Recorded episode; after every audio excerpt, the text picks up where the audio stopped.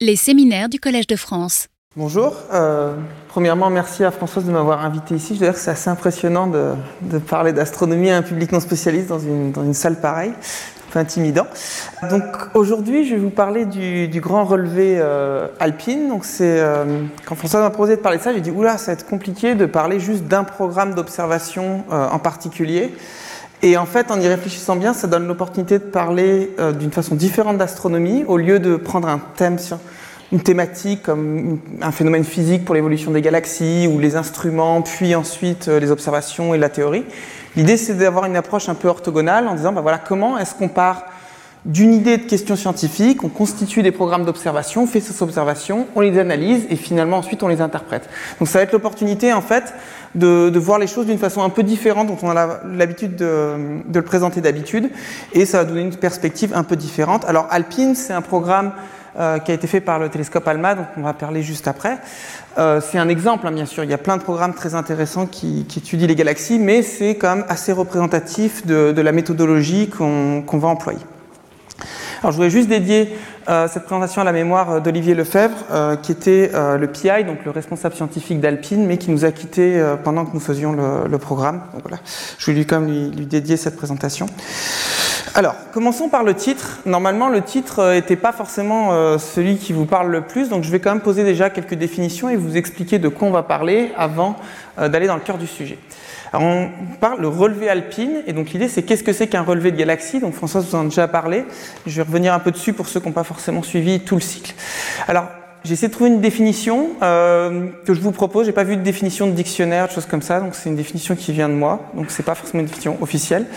Et l'idée c'est une observation systématique et homogène, soit d'une région du ciel, donc on regarde une, région complète, on veut cartographier de façon complète et homogène, soit d'un échantillon d'objets astronomiques, mais qui ont été sélectionnés selon des critères précis. C'est-à-dire qu'on veut vraiment pas prendre des objets un peu n'importe comment, on veut comprendre comment ils ont été sélectionnés. Alors il y a toujours des biais quand on construit un échantillon, mais au moins on veut comprendre et caractériser ces choses-là. Ça peut être soit de la photométrie, donc on mesure juste le flux photométrique des objets dans des filtres, soit de la spectroscopie. Donc par exemple, vous avez les grands relevés photométriques, par exemple les amas qu'on a vus, c'est des, relevés photométriques en fait euh, autour. On peut aussi le faire dans des zones du ciel vide, où on peut sélectionner des objets particuliers qu'on connaît et mesurer par exemple leur spectre, comme par exemple les choses qu'on vous a montrées avec le SDSS et, euh, et les grandes structures. Alors Alpine, euh, vous voyez, c'est un acronyme en fait qui veut dire The ALMA Large Program to Investigate C2 at Early Times. Traduit en français, ça vous donne quelque chose comme grand programme ALMA pour étudier C2 à des époques précoces. Alors on va décomposer ça en plusieurs morceaux. Donc grand programme, ça veut dire que c'est un programme qui était relativement euh, ambitieux en termes de, nombre d'heures de télescope. Donc il y a des programmes qui sont relativement courts pour faire des, des petites choses. Euh, et en général, quand à un moment on a une question un peu importante et qu'on a besoin d'investir beaucoup de temps en télescope, on essaie de construire des programmes un peu plus longs et ambitieux, mais par contre qu'on est dans un objectif scientifique euh, du coup un peu plus solide. Donc c'était un de ces premiers programmes qui a été fait sur ALMA. Donc ALMA, c'est un télescope micro-ondes, dont on va discuter un peu dans la, deuxième partie. Donc pour étudier C2, donc C2 en fait c'est une notation pour désigner une raie euh, d'émission euh, des galaxies, du carbone ionisé euh, dans le cas précis. On va voir pourquoi après aussi c'est intéressant. Et à des époques précoces, donc on va s'intéresser à des galaxies relativement tôt dans l'histoire de l'univers. Donc maintenant, bah, je vais passer une heure à vous expliquer ben, ce qu'on a fait, pourquoi, comment et ce qu'on en a appris. Alors juste avant de commencer euh, à vous expliquer toute la démarche, je vais déjà vous donner les grandes lignes un peu de comment on constitue un programme observationnel et comment ça se passe. En général, on part des grandes questions de la discipline. Donc par exemple, ça peut être des questions aussi larges que comment évoluent les galaxies, sur lesquelles on travaille depuis plusieurs décennies. Euh, on, avance, mais on n'a toujours pas une réponse finale et on est très loin d'avoir tout compris. Donc là, bien sûr, il y a euh, la théorie qui vient, les précédentes observations et toutes ces choses-là qui sont, mêlées dans notre compréhension. Et avant de construire un programme, on ne peut pas partir de ça. Il faut définir des, programmes, des problématiques qui sont plus simples et plus ciblées. Par exemple, euh, complètement au hasard, une question comme euh, euh, quel est le contenu en gaz des galaxies dans l'univers jeune? Ça, c'est une question auquel on va pouvoir répondre pas forcément complètement, mais en tout cas donner un début de réponse avec un, programme observationnel raisonnable. Et ensuite, une fois qu'on a cette problématique, il faut définir un programme d'observation, c'est-à-dire, voilà, j'ai cette question-là, mais quelles sont les observations qui vont me permettre d'y répondre, sachant que les télescopes ne sont pas infiniment puissants, qu'on peut observer plein de choses différentes, plein d'objets différents. Donc en fait, quelle est la meilleure façon de répondre à cette question en construisant un programme observationnel? Donc là déjà, il y a toute une réflexion à faire pour passer de la question scientifique à ça. Il faut être un moment honnête. Des fois aussi, on dit ah tiens, on a une nouvelle capacité avec tel télescope de faire telle chose, on va pouvoir répondre à de nouvelles questions. Donc en fait, c'est pas que une flèche comme ça, il y a un peu une sorte de boucle de rétroaction qui se fait ici. Ensuite, une fois qu'on a une idée de programme, bien sûr, il faut réussir à euh, convaincre euh, les comités qui allouent le temps des télescopes de l'observer. Et c'est pas du tout quelque chose d'évident. Par exemple, sur ALMA, il y a à peu près 15 à 20 des programmes qui sont proposés qui sont observés. Donc il y a une énorme pression. Donc il faut écrire des demandes, convaincre. Alors, euh, dans la majorité des cas, en fait, la demande est rejetée, mais souvent avec des commentaires constructifs ou moins constructifs, ça dépend si on a de la chance. Alors des fois on revient juste à la définition du programme, on essaie de l'améliorer et après quelques tentatives, alors soit on a vraiment amélioré, soit peut-être la chance joue un peu un rôle dedans, ça finit par passer. Soit des fois on a des commentaires, on revient même à se dire peut-être que c'était pas la bonne problématique et il va falloir repenser un peu ce qu'on veut faire. Alors ça, ça dépend vraiment des cas. Et puis, euh, ben, un jour, la proposition finit par passer. Et dans ce cas-là, euh, ben, on réalise des observations. En général, on ne va plus observer nous-mêmes. Hein. Les observations sont souvent faites par les observatoires directement. On reçoit des données qu'il faut analyser. C'est des gros jeux de données. On parle de téraoctets de données. Ensuite, euh, il faut les interpréter et on revient ensuite souvent à la théorie, au modèle et aux simulations. On a à nouveau une interaction avec théorie, modèle et simulation. Et puis ensuite, publier les résultats. Et souvent, dans ces résultats qu'on a obtenus, on va se poser également de nouvelles questions. On va partiellement ou complètement répondre aux questions qu'on s'est posées, souvent plutôt partiellement, mais en général ça ouvre à des nouvelles questions, on va trouver des choses auxquelles on ne s'attendait pas, et ce qui engendre finalement une nouvelle boucle qui va démarrer. Alors, je vais commencer par vous poser le contexte scientifique donc de, Alpine pour vous montrer un peu les questions qu'on se posait avant en fait de, demander l'observation de, ce programme, qui place un peu le contexte scientifique général. Donc c'est très proche hein, de ce que vous avez vu lors de, ce cycle. Donc l'idée c'est qu'on veut comprendre comment se forment les galaxies euh, dans les grandes structures. Donc là vous voyez les structures s'effondrer en fonction du décalage vers le rouge. Et donc, on a quand même une vision, je dirais, du côté théorique assez bonne de comment se passe cet effondrement euh, des structures, en tout cas dans le cadre du modèle cosmologique standard. Euh, après, il y a des débats sur quel modèle cosmologique utiliser, mais en tout cas, dans ce modèle-là, c'est quelque chose qu'on sait bien calculer. Par contre, comprendre ce qui se passe à l'intérieur de tous ces petits halos et de toute cette petite bulle est beaucoup plus complexe en fait, parce qu'une galaxie, c'est un système qui n'est pas du tout simple, comme François vous l'a montré. Euh, vous avez de l'accrétion de gaz qui va remplir euh, le réservoir de gaz de votre galaxie. Ensuite, ce gaz va s'effondrer, former des étoiles. Les étoiles vont ensuite exploser en supernova, ce qui peut éjecter du gaz. Et en plus, vous avez potentiellement un trou noir supermassif au centre de la galaxie qui contribue également à l'éjection de gaz. Donc, c'est des systèmes qui sont compliqués, avec du gaz qui rentre, du gaz qui sort. Et euh, un début d'Alpine, euh, en fait, est de se poser la question, bah, quand on regarde très très tôt, à peu près un milliard d'années après le Big Bang, bah, comment en fait se constituent ces réservoirs de gaz, comment euh, se forment les étoiles et comment le gaz est éjecté très très tôt. Et en particulier, on s'intéresse finalement à des galaxies qui sont déjà relativement massives à l'époque et qui sont donc probablement dans des structures qui sont déjà euh, assez massives, c'est-à-dire qui sont probablement dans des graines de, choses qui seront plus, plus denses plus tard, par exemple, qui vont devenir des groupes ou des amas de galaxies. Aussi, on se pose une question sur une euh, période donnée. Alors, euh, pour Alpine, on s'était défini une époque qui correspond à ce qu'on appelle la fin de la rayonisation. Donc ici, vous avez euh, la recombinaison qui se passe 380 000 ans après le Big Bang. Donc c'est le moment en fait où euh, l'univers devient neutre et transparent aux photons. Et après, il y a une grande période où l'univers est quasiment homogène. et la gravité fait que les toutes petites hétérogénéités que vous voyez dans le fond cosmologique vont s'amplifier, s'amplifier. Et vous avez ensuite, après quelques centaines de millions d'années, euh, la formation des premières étoiles et des premières galaxies qui vont grossir, grossir.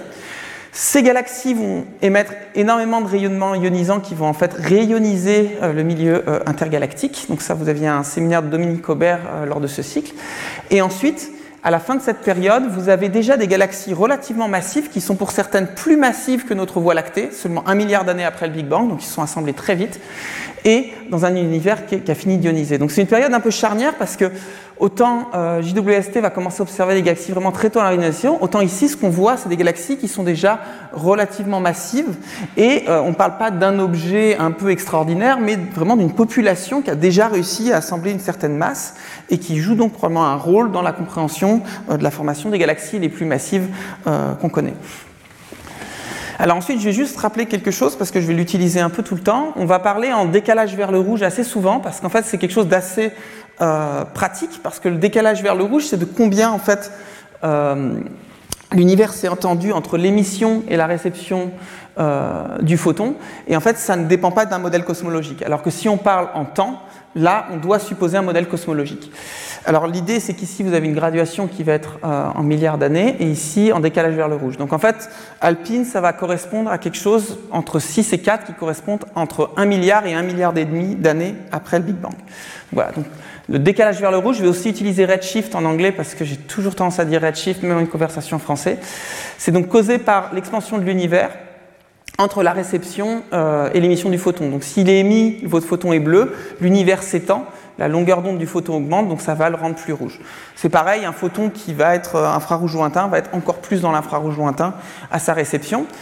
Et le rapport entre les deux, bah, c'est finalement de combien c'est tiré l'univers entre, euh, entre le moment où vous observez votre objet et le moment où vous recevez la lumière. Donc ça vous dit exactement à quelle époque vous avez votre objet. Donc en fait, je vais assimiler temps et décalage vers les rouges euh, de façon assez systématique dans les deux sens.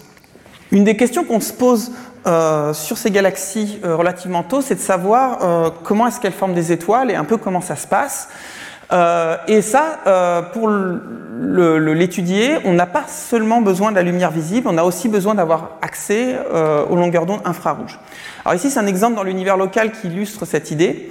Vous avez euh, ici la galaxie euh, d'Andromède, donc vous voyez au, au, milieu, vous avez un bulbe qui est relativement blanchâtre, qui est constitué de vieilles étoiles, et puis autour, vous avez des zones plus bleutées, où vous avez plus d'étoiles jeunes, en fait les étoiles massives, bleues, jeunes, mais qui vivent peu de temps, et qui vous disent qu'il y a eu de la formation d'étoiles récentes.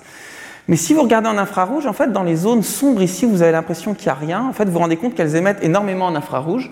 En fait, ça vient du fait que les étoiles très jeunes émettent énormément d'ultraviolet, mais comme elles sont dans des cocons de poussière, cet ultraviolet est absorbé par la poussière, qui va ensuite réémettre cette lumière dans l'infrarouge. Et donc, si on veut voir toute la formation d'étoiles, en particulier savoir où sont ces étoiles jeunes qui viennent de se former, on a besoin d'avoir également euh, accès à l'infrarouge. Alors ça, ça peut se formaliser euh, de façon euh, un peu plus propre. Alors l'idée c'est de dire que l'émission UV de toutes les étoiles dans une galaxie, elle va être dominée par des étoiles jeunes massives mais qui vivent peu de temps, hein, c'est 10 à 100 millions d'années. Et en gros, en mesurant ce budget de lumière UV, vous allez avoir une idée de la formation d'étoiles récentes. Quand je dis récente, hein, c'est 10 à 100 millions d'années, mais pour une galaxie, c'est vraiment euh, une période très courte. Mais le problème, c'est que vous ne pouvez pas mesurer la quantité totale d'UV euh, venant euh, des étoiles parce que vous avez une grosse partie qui peut être absorbée par justement la poussière. Donc vous voyez ici en noir, c'est l'émission que vous auriez si vous n'aviez que des étoiles. Et à cause du gaz, de la poussière, pardon, selon la quantité de poussière que vous avez, vous allez retrouver soit en bleu ici, soit en vert, soit en rouge. C'est-à-dire que ici c'est une échelle logarithmique, vous allez perdre quasiment un facteur 100 sur la quantité d'UV que vous allez avoir. Donc ici on est dans l'UV.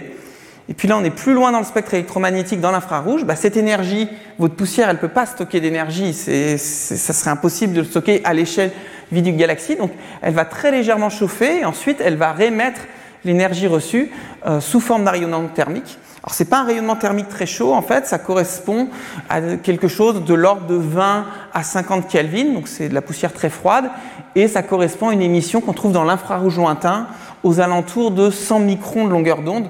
Donc euh, c'est quasiment euh, deux ordres de grandeur, même plus que deux ordres de grandeur, au-delà du rouge. Donc c'est de la lumière déjà à très grande longueur d'onde, mais on n'est pas encore tout à fait dans les micro-ondes. Et donc ensuite, si on veut estimer pour une galaxie donnée quelle est la quantité d'étoiles qui se forment, euh, une des façons de faire, c'est de dire, bah voilà, je vais prendre l'ultraviolet qui est sorti de la galaxie, je vais le sommer avec la quantité d'infrarouge, alors il y a des facteurs de conversion que je vais vous, épargner et en fait ça permet d'accéder au taux de formation d'étoiles, c'est-à-dire le nombre d'étoiles, en fait la masse d'étoiles formées par an dans cette galaxie. Et donc on va vouloir combiner les deux. Alors pour les galaxies distantes, en fait, euh, avant Alpine, on se posait quand même pas mal de questions sur justement la partie infrarouge. Euh, ici, vous avez la densité de formation d'étoiles dans l'univers. Donc l'idée, c'est que vous prenez un volume d'univers et vous faites la somme de toute la quantité d'étoiles formées. Donc le nombre de masses solaires d'étoiles formées par an et par unité de volume d'univers.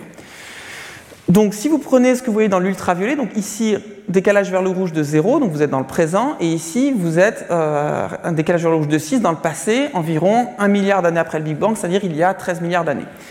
Alors pour l'ultraviolet, ça, avait été déjà bien mesuré euh, dès 2000, 2007, je crois, ces points-là, peut-être 2010, ça a été réaffiné, mais c'est en ces eaux-là.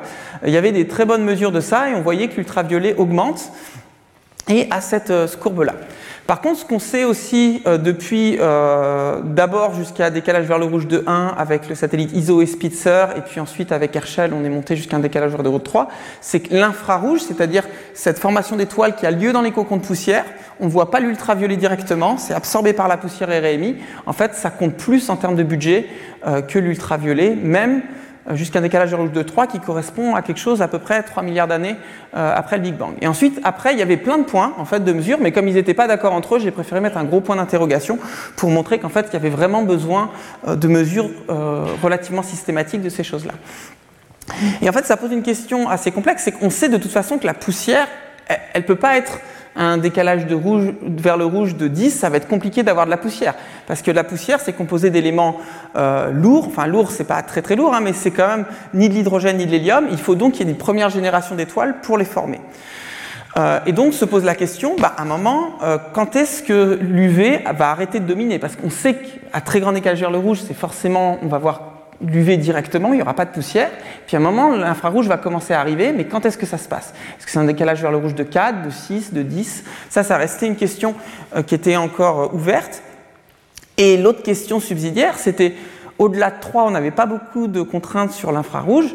Ben, est-ce que finalement on loupe une grosse partie de la formation d'étoiles? Est-ce qu'on loupe quelques galaxies, mais c'est important pour les détails fins du modèle d'évolution des galaxies, mais pas fondamental? Ça, c'est une question euh, qui restait euh, relativement ouverte.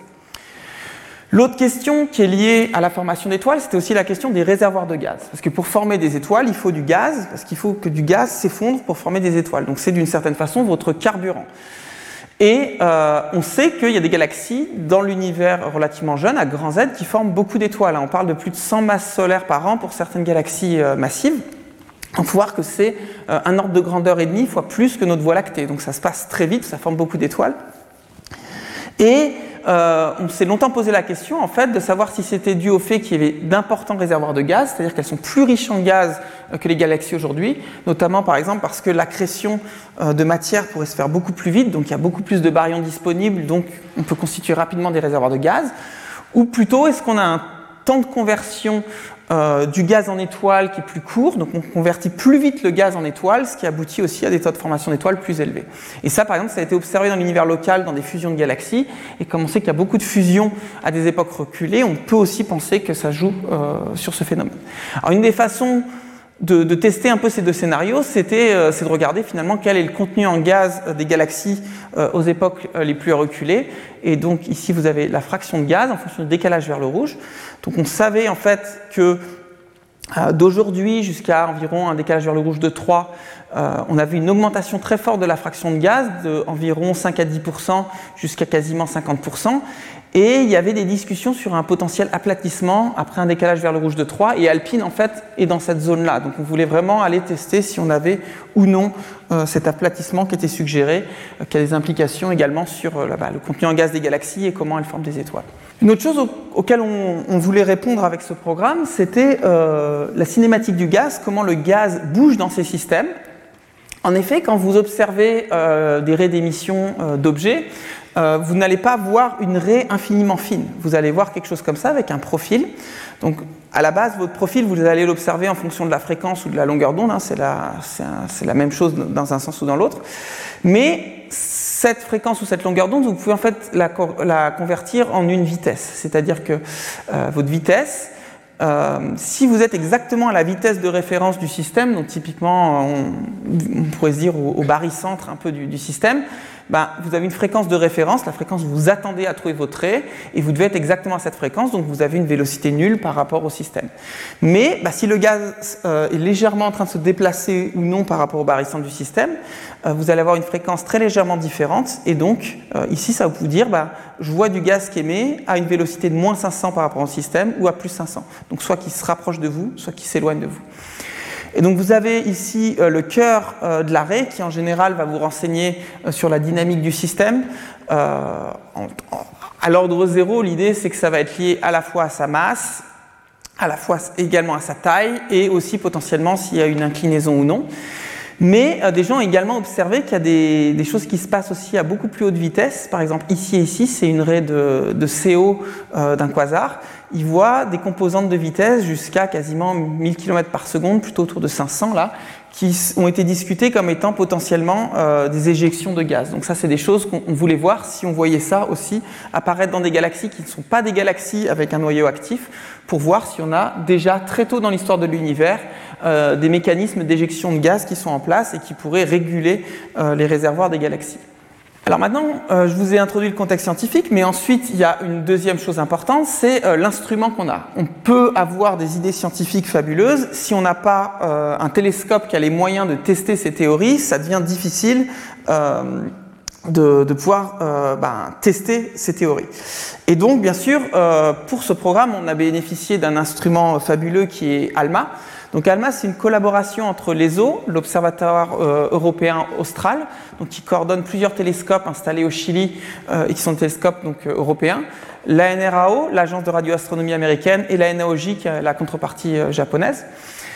Ensuite, euh, donc Alma est installé à 5000 euh, mètres d'altitude dans le désert d'Atacama au Chili, donc un endroit extrêmement sec et on est également à extrêmement haute altitude. On va voir tout de suite pourquoi c'est important.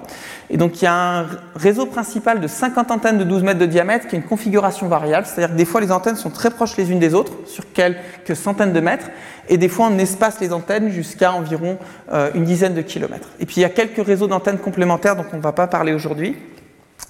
Et euh, Alma, c'était vraiment une révolution par rapport à euh, la, génération précédente, avec une sensibilité qui était quasiment euh, un ordre de grandeur plus élevé dans le, dans le domaine submillimétrique. Donc ça a vraiment révolutionné les observations dans, dans ce domaine de longueur d'onde. Alors pourquoi on observe dans cet endroit-là? Alors ici, vous avez l'opacité de l'atmosphère. Donc quand c'est à 100%, il n'y a rien qui passe, donc vous ne pouvez rien observer du sol. Et quand c'est à zéro, vous pouvez observer. Alors vous avez des trous ici euh, ben, pour la lumière visible, c'est pour ça qu'on peut faire de l'astronomie euh, visible, c'est aussi pour ça qu'on voit quelque chose, c'est plutôt pratique, euh, parce que la lumière du soleil arrive jusqu'à nous. ensuite vous avez quelques fenêtres dans l'infrarouge proche, et puis ensuite il y a une sorte de grande zone là dans l'infrarouge, l'infrarouge lointain, où il n'y a quasiment rien qui passe, et puis ça commence à se réouvrir, et puis ensuite vous avez les fenêtres radio. Alors même ici dans cette zone où il n'y a quasiment rien qui passe en fait, autour d'un millimètre, mais euh, Alma, rappelez-vous, il n'est pas situé euh, au niveau de la mer. Il est situé à 5000 mètres d'altitude, donc vous avez la majorité de l'atmosphère qui est sous vos pieds. Euh, et en plus, vous êtes dans un endroit très sec et c'est essentiellement la vapeur d'eau qui absorbe le rayonnement. Donc en fait, la combinaison de ces deux choses-là fait que vous avez une transmission qui est raisonnable et donc vous pouvez observer des choses que finalement vous ne pourriez pas observer, par exemple de Nancy ou de, quelque part en France au niveau de la mer. Alors ensuite, une autre chose qu'on peut se poser comme question, c'est pourquoi on parle de réseau d'antennes et pas de, de télescope individuel? Pourquoi cette technologie un peu différente? En fait, ça vient d'un phénomène euh, de physique assez simple qui est le, phénomène de diffraction. En fait, quel que soit euh, votre télescope, vous n'aurez jamais, même si vous avez une optique parfaite, un point parfait lorsque vous avez un objet parfaitement ponctuel. Ce sera toujours une tâche à cause de la nature ondulatoire de la lumière.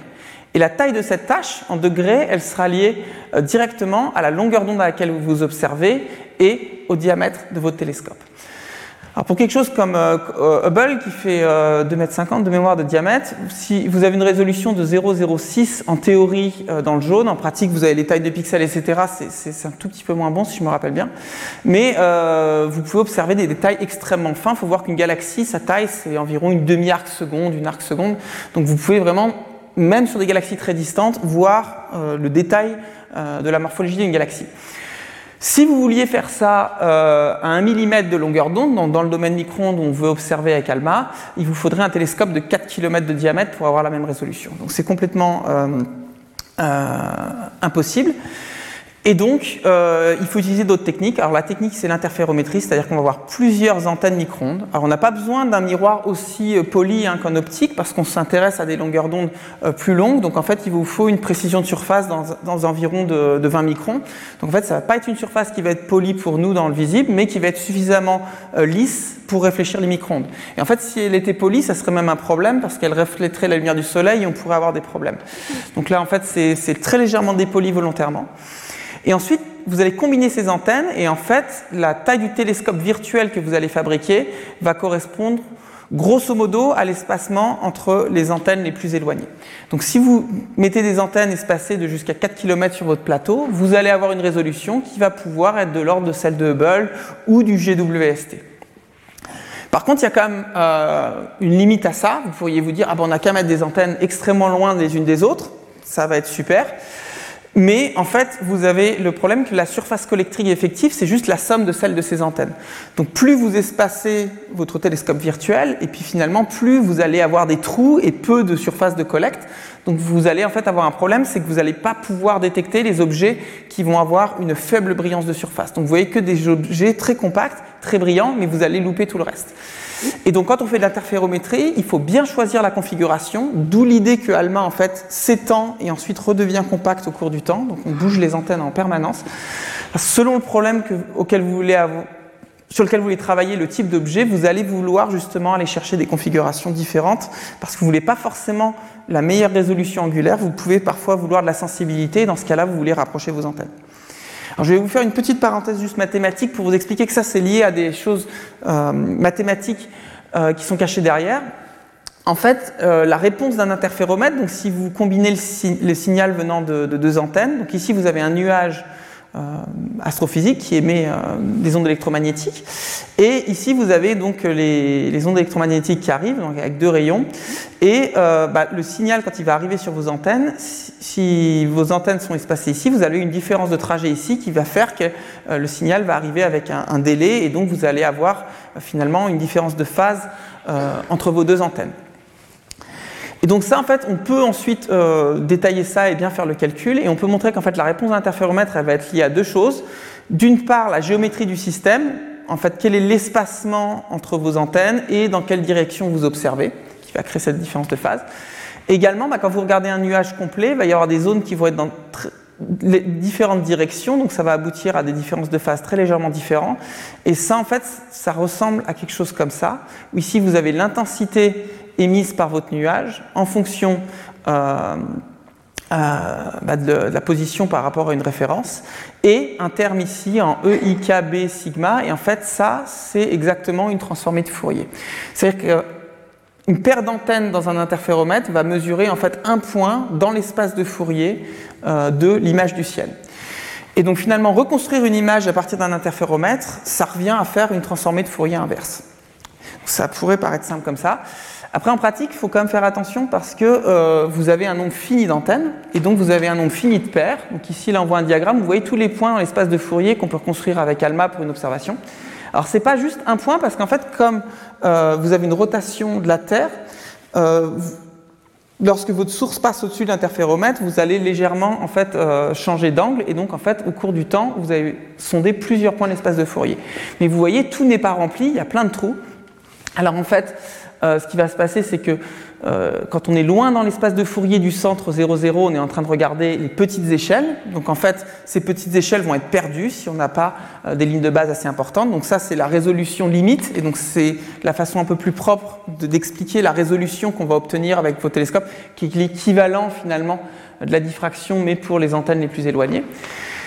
Et également, euh, on le voit un peu moins bien ici, mais au centre, vous avez euh, souvent un trou, euh, et ce qui correspond en fait aux très grandes échelles. En fait, un interféromètre ne va pas être capable de récupérer le signal moyen et ni des signaux aux très grandes échelles. Donc, s'il y a de l'émission diffuse d'une galaxie, on a tendance également à la louper.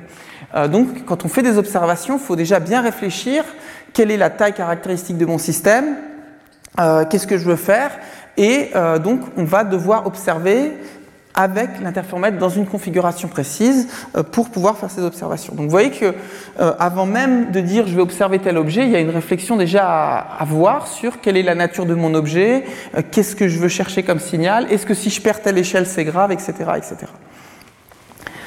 Alors maintenant je vais rentrer plus dans le vif du sujet de vraiment comment on a construit en détail ce programme. Et je vais commencer par euh, le choix euh, du traceur astrophysique qu'on a voulu étudier, qui est l'arrêt du C2 à 158 microns. Alors, on voit ici un nuage euh, de gaz ultra simplifié, où vous avez ici des étoiles massives qui émettent plein de rayonnements ultraviolets, et autour de ces étoiles massives, votre gaz va être ionisé, donc vous allez avoir différentes traits d'émission dans l'infrarouge lointain que vous allez pouvoir trouver. Et ensuite, quand vous allez aller plus dans des nuages de gaz dense, vous allez avoir d'abord une phase atomique, puis moléculaire, puis ensuite du gaz moléculaire dense. Et plus vous allez dans le gaz moléculaire dense, et plus vous allez avoir des molécules complexes, vous savez, en rotation. Et ces deux, lui, va vivre, ce qui est intéressant, entre la phase ionisée et la phase atomique, voire même déborder un peu sur la phase euh, moléculaire. En fait, ça vient du fait que le carbone est plus facile à ioniser que, l'hydrogène, et donc vous allez avoir du carbone ionisé relativement profond. Donc en fait, C+, en fait, ça désigne une raie d'émission du carbone ionisé, qui est en fait une raie de structure fine, donc c'est, qui est liée en fait au spin de l'électron et ensuite au, moment euh, euh, orbital. Euh, et, donc en fait, vous avez deux niveaux d'énergie et c'est la transition de ces niveaux d'énergie. Donc c'est une raie qui est quand même relativement facile à exciter et il suffit d'avoir en fait du carbone plus et vous allez pouvoir le voir. Donc ça c'est quelque chose de très pratique. Euh, il a été proposé à la fois comme un traceur du gaz, parce qu'il vit dans plusieurs phases du gaz, et donc euh, il est proportionnel, si vous moyennez sur des, grosses galaxies à peu près, à la quantité de gaz total, et également à la formation d'étoiles. Mais comme la formation d'étoiles est liée au réservoir de gaz, c'est un peu un problème de, de poule et d'œuf, donc on ne va pas rentrer dans ce débat aujourd'hui. Et l'autre chose qui est intéressante, c'est que c'est une des raies les plus brillantes des galaxies. Et donc, si on veut observer des galaxies très lointaines, forcément, on va devoir regarder des choses brillantes, sinon ça va être très difficile à observer. vous voyez ici la raie du C+, qui brille comme énormément là où elle est.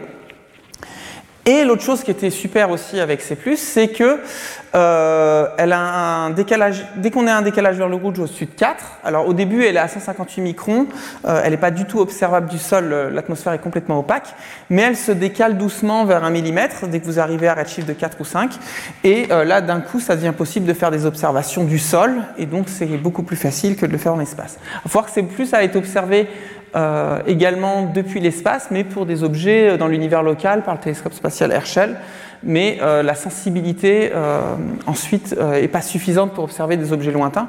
Donc on a un peu un trou en fait entre l'univers très distant et l'univers très local où on n'a pas vu ces plus trop en dehors de, de, ces deux régimes. Apps. Donc ensuite, euh, une des choses qui était intéressante sur Alpine, c'est qu'on n'avait pas euh, seulement une raie à observer, on avait la chance que, euh, en plus de cette raie, autour, vous aviez également l'émission de la poussière. Il faut voir que l'émission de la poussière, contrairement à une raie d'émission qui a une fréquence très précise, elle est beaucoup plus lisse en fonction de la longueur d'onde. Donc ici vous avez la longueur d'onde, ici vous avez le flux, et puis vous voyez ça varie. Alors c'est pas euh, tout plat, mais ça, sur plusieurs ordres de grandeur, vous avez une variation qui est quand même euh, finalement relativement euh, limitée. Et une des choses qui est intéressante dès qu'on regarde des galaxies distantes euh, aux longueurs d'onde qu'on utilise avec ALMA typiquement, c'est que finalement, que l'on soit un décalage vers le rouge de 2 ou de 8, le flux euh, de la galaxie va être quasiment le même. En fait, l'objet s'éloigne, donc forcément il, est moins lumineux, mais comme on l'observe plus proche du pic d'émission, en fait ça compense et on a euh, finalement un flux qui dépend assez peu de la distance à luminosité constante. Donc ça c'est une propriété qui était intéressante.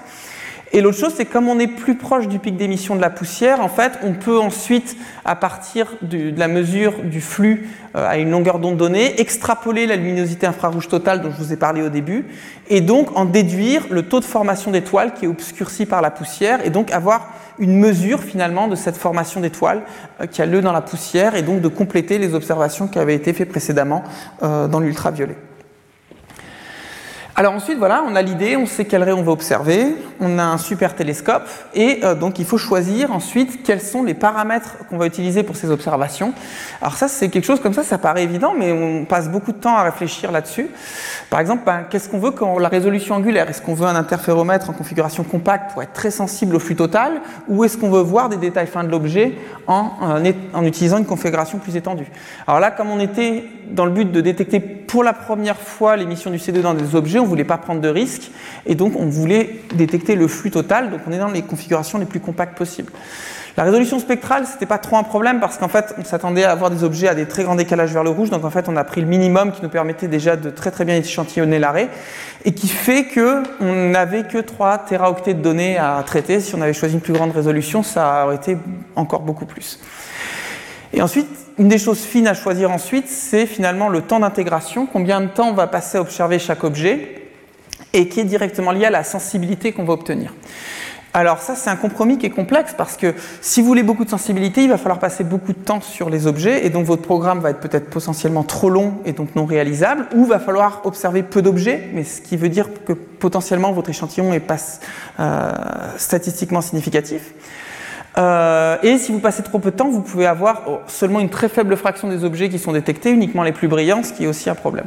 Donc là, il y a, un compromis à trouver. On a passé pas mal de temps à, faire ce compromis. Et une des idées, c'est qu'en fait, derrière la sensibilité, elle va être liée à la fois à la température du système, donc elle est liée à la fois à l'atmosphère, à vos détecteurs, et également à la racine du temps d'intégration. Donc si vous voulez aller deux fois plus sensible en sensibilité, il faut passer quatre fois plus de temps. Donc vous voyez que c'est très vite, très cher de gagner en sensibilité. Et donc il faut vraiment choisir la sensibilité minimum qu'il vous faut pour pouvoir faire la science que vous voulez faire. Alors, la température système, c'est quelque chose avec lequel on peut également jouer. Hein. On ne peut pas changer les caractéristiques du télescope, mais par contre, on peut choisir où on observe. Et ici, par exemple, on voit euh, la transmission de l'atmosphère en fonction de la fréquence. Donc la bande euh, en jaune ici, qu'on voit pas forcément aussi bien que sur euh, mon écran, c'est la zone en fait qui correspond là où est le carbone 2, au décalage vers le rouge du programme Alpine. Et on voit en fait qu'on a une très bonne transmission jusqu'ici. Ensuite, ça tombe très fort, et puis ensuite ça remonte. Alors en rouge, c'est pour un très beau temps, et en bleu pour un temps un peu moins beau. Et ce qu'on voit en fait, c'est que bon, que ça soit beau ou mauvais temps, ça change un petit peu, mais ce qui était important, c'est surtout pas être dans cette zone où la transmission s'écroule. Et donc en fait, on a décidé d'observer dans cette zone-là, au-dessus et en dessous en fait de cette zone de mauvaise transmission qui nous a permis en fait de gagner énormément de temps sur le temps d'observation totale. Alors c'est plein de petites astuces comme ça euh, qu'on doit utiliser pour bah, transformer un programme qui pourrait prendre une centaine d'heures et avec plein de petites astuces comme ça, on arrive à descendre euh, pour Alpine à 70 heures et ce qui rend le programme ensuite plus facile à accepter parce qu'on fait la même science avec moins de temps, euh, donc ensuite tout le monde est content. Alors dernière grosse étape ensuite, c'est de choisir un échantillon. Ça c'est pas facile parce que euh, on veut étudier des galaxies à grand décalage vers le rouge et si on veut faire de la spectroscopie, il faut connaître très précisément le décalage vers le rouge des objets. Donc il faut qu'il y ait déjà de la spectroscopie qui a été faite. Et euh, Alpine, en fait, c'est euh, l'alliance de deux programmes concurrents. Un qui avait un gros leadership au LAM, qui s'appelle VUDS, qui, étudiait avec VIMOS, qui est un instrument au VLT des spectres de galaxies très distants, et aussi un programme des concurrents qui était fait avec le Keck, en particulier avec beaucoup de gens de, Caltech et d'IPAC, euh, qui euh, avaient également constitué un échantillon. Et en fait, on n'a pas tant d'objets qui sont fiables, bien connus, bien documentés, dont on était sûr des décalages vers le rouge qui pouvaient aller dans l'échantillon. Et donc en fait, ce qui a été fait, c'est qu'il y a eu un rassemblement de ces deux grands échantillons pour combiner un peu ce qu'on avait et euh, de finir par construire une liste finale de 118, 118 candidats fiables entre un décalage vers le de 4 et de 5.9. Donc c'est typiquement un cas en science où vous avez deux groupes concurrents euh, qui ont chacun été de leur côté demander du temps à ALMA, ça s'est mal passé, et en fait ils se sont alliés, ils ont construit un grand programme, et finalement c'est quand ils ont réussi à joindre leurs forces qu'il euh, y a eu une sorte de dynamique qui a fait qu'on s'est dit allez c'est parti on y va, ça a motivé tout le monde et euh, finalement la science est finalement sortie non pas de la compétition mais d'un moment du fait que cette compétition, cette émulation s'est en fait transformée en collaboration. Alors maintenant, je vais rapidement vous raconter ce qui se passe au niveau des observations et de la réduction des données. Je vais passer relativement vite, mais pour donner un peu un parfum d'à quoi ressemble euh, cette phase de l'analyse. Donc la première chose à faire, c'est, euh, on n'y pense pas comme ça, mais c'est de vérifier que ce qu'on a envoyé lors de la demande, euh, tous les paramètres sont corrects, on n'a pas fait d'erreur, parce qu'il faut savoir qu'Alma, hein, c'est 30 à 40 kg euros par heure d'observation. Donc si vous envoyez un objet avec les mauvais paramètres, c'est un gâchis énorme, on va dire. Et donc on vérifie, on vérifie. Ensuite, on envoie à l'observatoire. Alors après, c'est compliqué parce qu'on on va plus observer nous-mêmes. Donc, ce qui se passe, en fait, c'est que les observations vont être réalisées par un ou une astronome de service. Et en fait, quand les conditions, euh, à la fois météo, mais aussi la configuration de l'interféromètre en termes de qu'il est étendu ou compact, en fait, quelles sont la position des antennes, quand tout est réuni et qu'il n'y a pas de programme de plus haute priorité qui doit être fait avant, euh, poum, on lance les observations. Et en fait, vous recevez un email qui vous dit on a lancé euh, l'observation de deux sources du programme, blablabla. Ensuite, environ quelques semaines plus tard, en fait, les données euh, euh, sont analysées, vérifiées par l'observatoire. Il y a toute une calibration qui est faite de façon euh, semi-automatique par ce qu'on appelle un pipeline de données. Et bah, si c'est bon, c'est envoyé aux équipes qui font ensuite l'analyse scientifique. Donc il y a toute une distribution ensuite pour ramener, rapatrier les données en Europe, mais aussi sur les autres continents dans les archives. Et bah, si c'est de mauvaise qualité, il faut, il faut réobserver. Alors ensuite, il y a tout un travail ensuite de transformer les données que vous allez recevoir, qui sont en fait des points dans l'espace de Fourier, euh, de façon assez grossière, en quelque chose dont vous allez pouvoir euh, faire une analyse scientifique. Donc l'idée, c'est de faire des reconstructions, essentiellement les transformer de Fourier inverse, mais c'est un petit peu plus compliqué, il y a des problèmes de, déconvolution et des choses comme ça. Et euh, à partir de ça, vous allez consulter cube de données pour la spectroscopie. Donc vous allez avoir les deux dimensions spatiales, donc dans quelle direction vous regardez, et également une dimension en fréquence. Donc dans chaque direction, vous allez avoir un spectre. Et à partir de ça, vous pouvez extraire par exemple le spectre d'un objet. Donc ça, c'était un spectre euh, qui était fait par notre script de préanalyse des données, donc qui était quelque chose de complètement automatique qui nous permet de rapidement voir ce qu'on avait dans nos données. Et vous voyez ici une superbe raie du C+, euh, bah, qu'on voyait ici. Alors par contre, des fois on a eu des surprises. C'est-à-dire qu'on avait écrit un programme en se disant, bah on sait que la vélocité, euh, pardon, la, vitesse des raies, ça va être environ 0 euh, km par seconde, donc on va juste écrire un programme automatique qui va extraire une raie qui se situe dans ses alentours. Et en fait, dans la vraie vie, on a vu un gros décalage et sur beaucoup d'objets. Alors on s'est fait assez peur parce qu'on pensait les redshift spectroscopiques relativement fiables. Et euh, on a fini par comprendre, et en fait c'était quelque chose d'intéressant, c'était qu'en fait les raies d'absorption dans l'UV qui étaient utilisées pour mesurer le décalage vers le rouge, elles viennent de gaz qui sont éjectés, qui sont devant, et qui ne sont pas à la même vélocité que le C+, qui est lui le réservoir de gaz euh, de l'objet. Et en fait, euh, cette chose-là qui nous a fait avoir quelques surfroides au tout début de l'analyse des données, bah, c'est devenu un article scientifique et on en a appris quelque chose. Comme quoi, des fois, par hasard, on, on trouve des choses amusantes.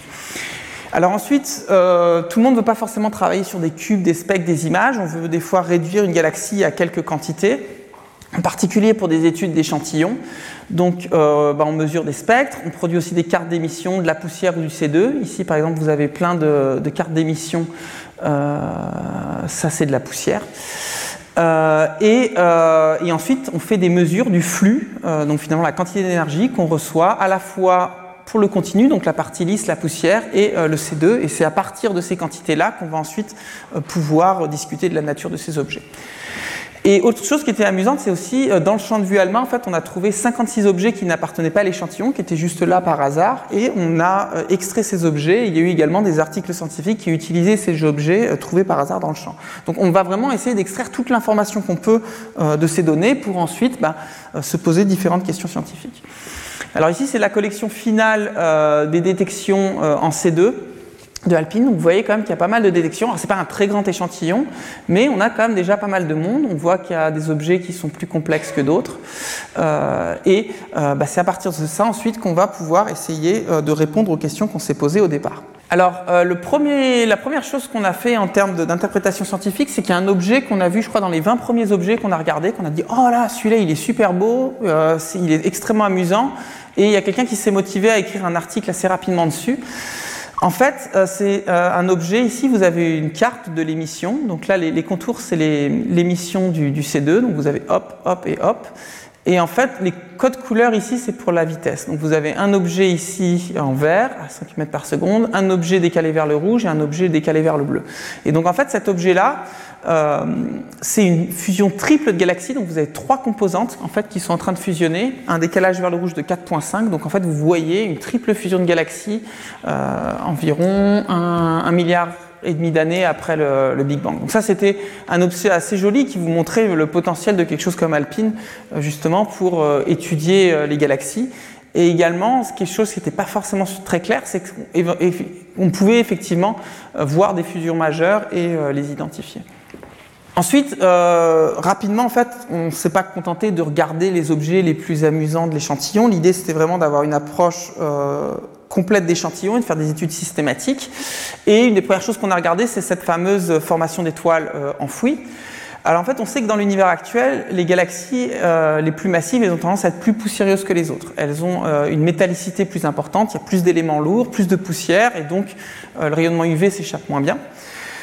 Et ça peut être résumé par ce diagramme. Vous avez ici la fraction de formation d'étoiles obscurcie par la poussière en fonction de la masse stellaire. Donc en gris, c'est pas l'univers local, mais c'est un décalage vers le rouge de 1. Donc c'est à mi-chemin entre nous et, Alpine. Et vous voyez, donc ici c'est quasiment 1, c'est éteint.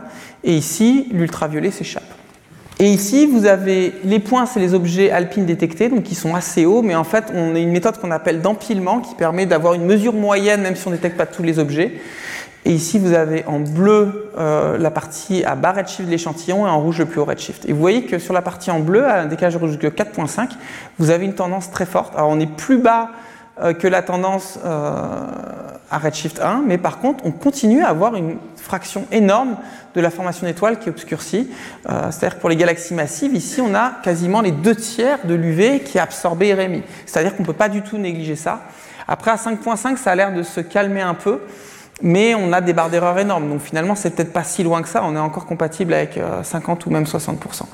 Et donc, ça indiquait que euh, on s'y attendait un peu, mais c'était quelque chose de débattu. Bah, finalement, les galaxies qui sont déjà massives à ces époques-là, alors on parle de galaxies qui font plus que la masse de la, Voie lactée euh, un milliard d'années après le Big Bang. Donc c'est pas des galaxies très standards, mais que ces galaxies-là, en fait, elles ont déjà de la poussière, et donc si on veut bien estimer leur formation d'étoiles, il faut avoir accès euh, à l'infrarouge. Alors après, il y a eu Plusieurs techniques ont été utilisées parce que ce n'est pas une mesure directe, c'est assez complexe à faire. Donc on a utilisé plusieurs techniques pour essayer de se rassurer que les hypothèses des différentes techniques euh, donnent des, résultats similaires.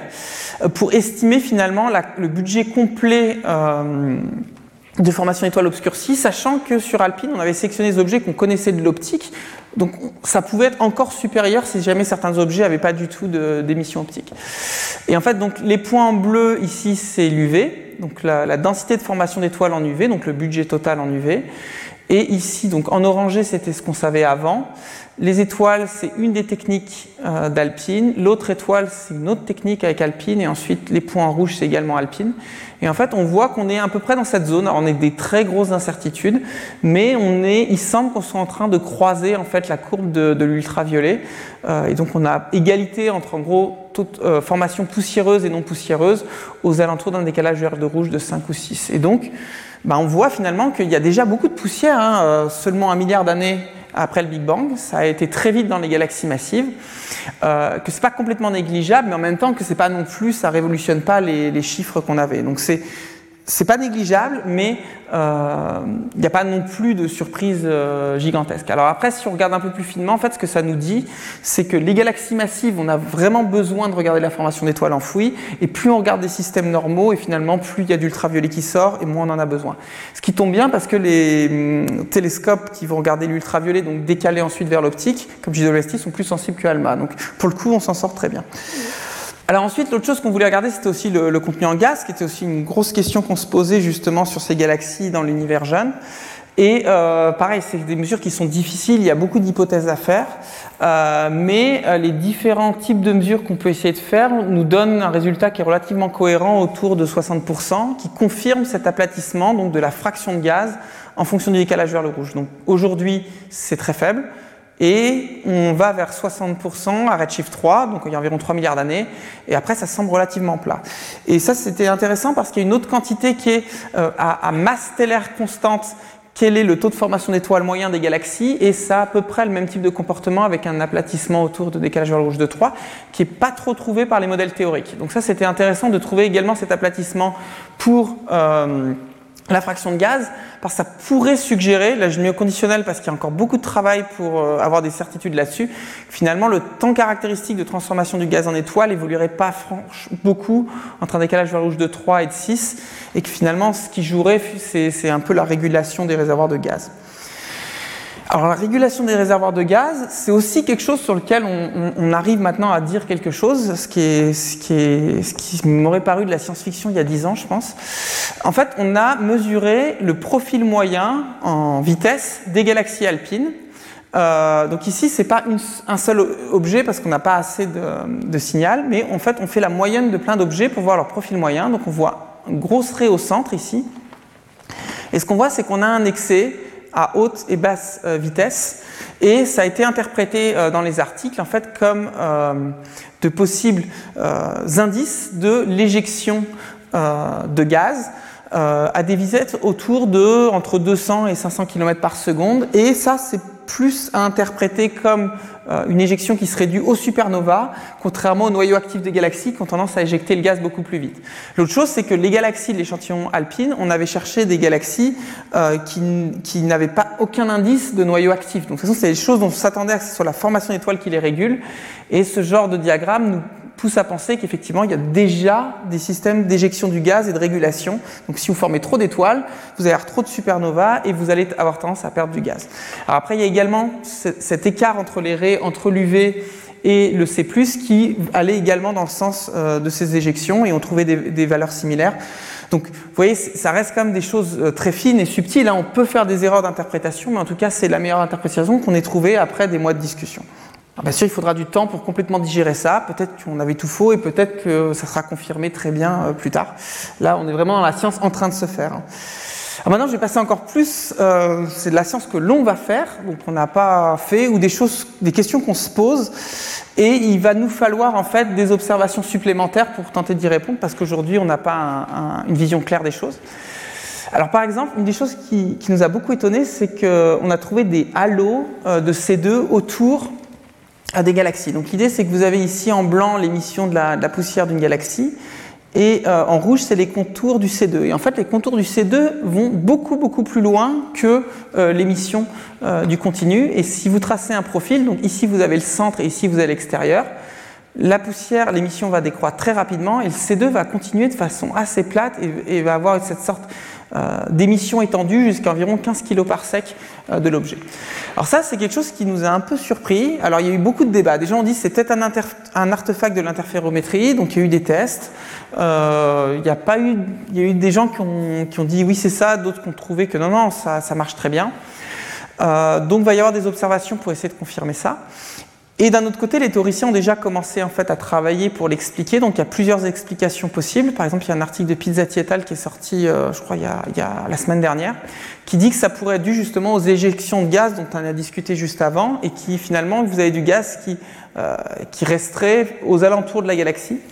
Françoise, elle pensait plutôt que ça venait finalement de la phase euh, du gaz atomique qui était autour de l'objet, qui avait été enrichi, alors peut-être par ces éjectats, alors est-ce que ça s'est mixé ou pas entre les deux phases? Ça, c'est quelque chose, euh, je pense qu'on n'a aucune idée aujourd'hui, mais on va, finir par comprendre. Et, euh, donc, vous voyez, ça, c'est une question complètement ouverte, et donc, ben, cette observation, on ne s'attendait pas forcément, euh, ben, elle va aboutir à la fois à des nouveaux travaux théoriques et également à des futures euh, observations. On va essayer finalement d'aller à des plus grandes sensibilités pour vraiment voir ce qui se passe euh, et comprendre euh, bah, le détail fin euh, de l'origine de cette émission qui n'était pas forcément attendue.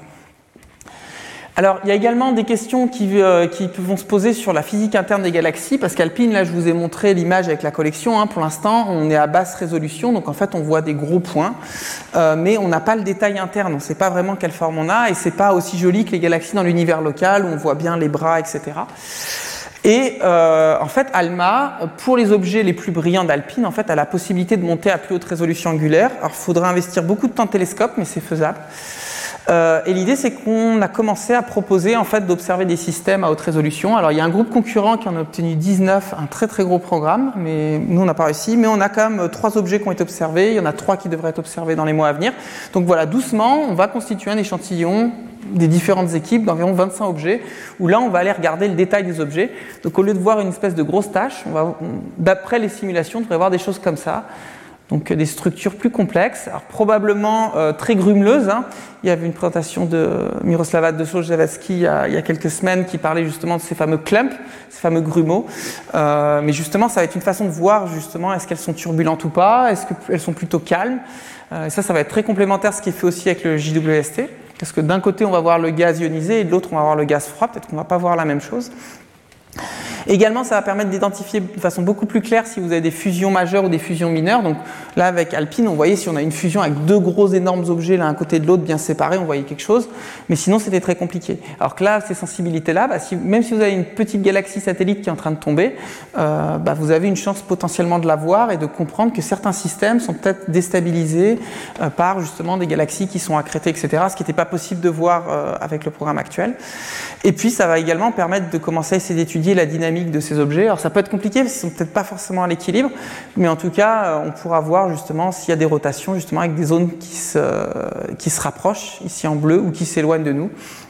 Euh, et potentiellement faire des mesures. Donc ça, ça va être vraiment euh, passionnant. Et également, euh, on ne veut pas observer qu'avec ALMA, on veut utiliser d'autres instruments en fait, parce que un des, des pouvoirs finalement aujourd'hui qu'on a des télescopes aux différentes longueurs d'onde, c'est qu'en fait on va pouvoir euh, combiner des télescopes comme ça aux, différentes longueurs d'onde pour avoir des informations différentes. C'est la combinaison de ces informations qui vont donner euh, finalement un cadre très très riche où là on va pouvoir tester les théories parce qu'on va avoir accès à beaucoup plus de paramètres. Et euh, le JWST qui a été lancé il y a un peu plus d'un an maintenant, euh, qui était un super cadeau de Noël.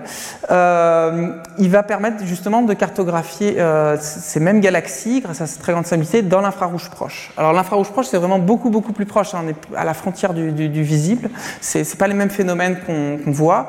Et ce qu'il va lui voir, c'est la cartographie des vieilles étoiles. Donc on va voir le gaz et la formation d'étoiles avec ALMA, et on va voir les vieilles étoiles avec le JWST.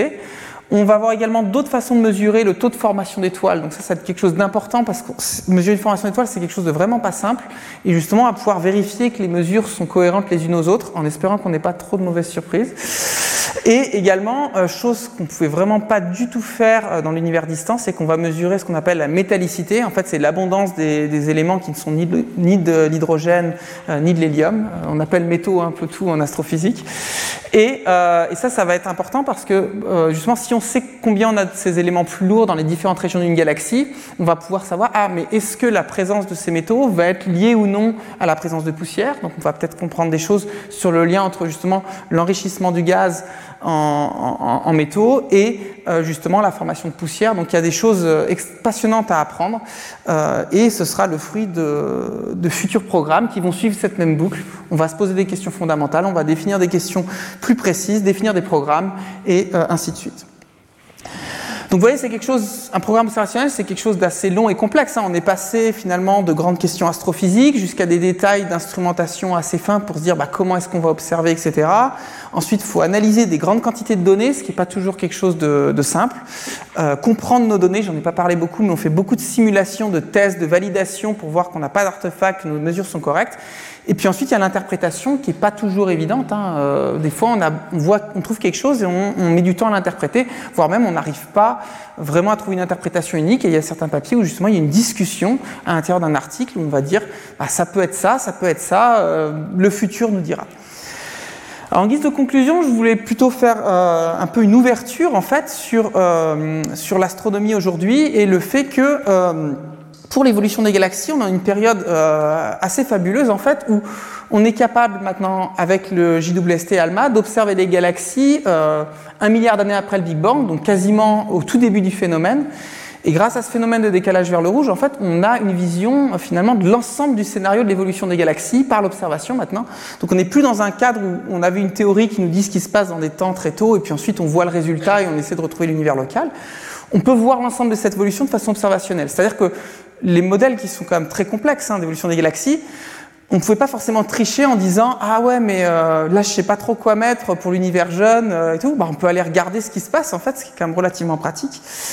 Et en même temps, la théorie nourrit en fait les observations parce qu'il y a plein de choses dont on pense qu'elles se passent pas forcément pareil dans l'univers distant et euh, ça motive des observations pour justement aller vérifier ça.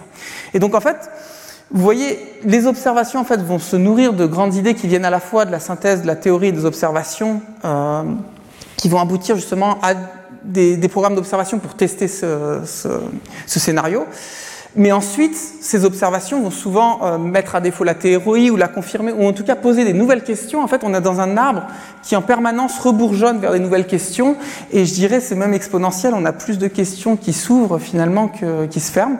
Donc c'est quelque chose qui est assez fascinant. Alors Je pense qu'aujourd'hui, à l'ordre zéro, on a comme une, un scénario de base, mais par contre, il y a énormément de détails assez fins, et surtout dans l'univers jeune, où finalement, on n'est pas trop sûr de comprendre ce qui se passe. Je pense qu'il y a une ou deux décennies là qui arrivent où on va probablement comprendre énormément de choses. Et donc voilà, on va observer le cosmos. Et donc maintenant, quand vous voyez des astronomes ont trouvé une galaxie euh, à telle époque, etc., bah, c'est tout ce processus et toute cette chaîne en fait qui a eu lieu pour arriver à ce résultat. Je vous remercie de votre attention. Retrouvez tous les contenus du Collège de France sur www.colège-2-france.fr.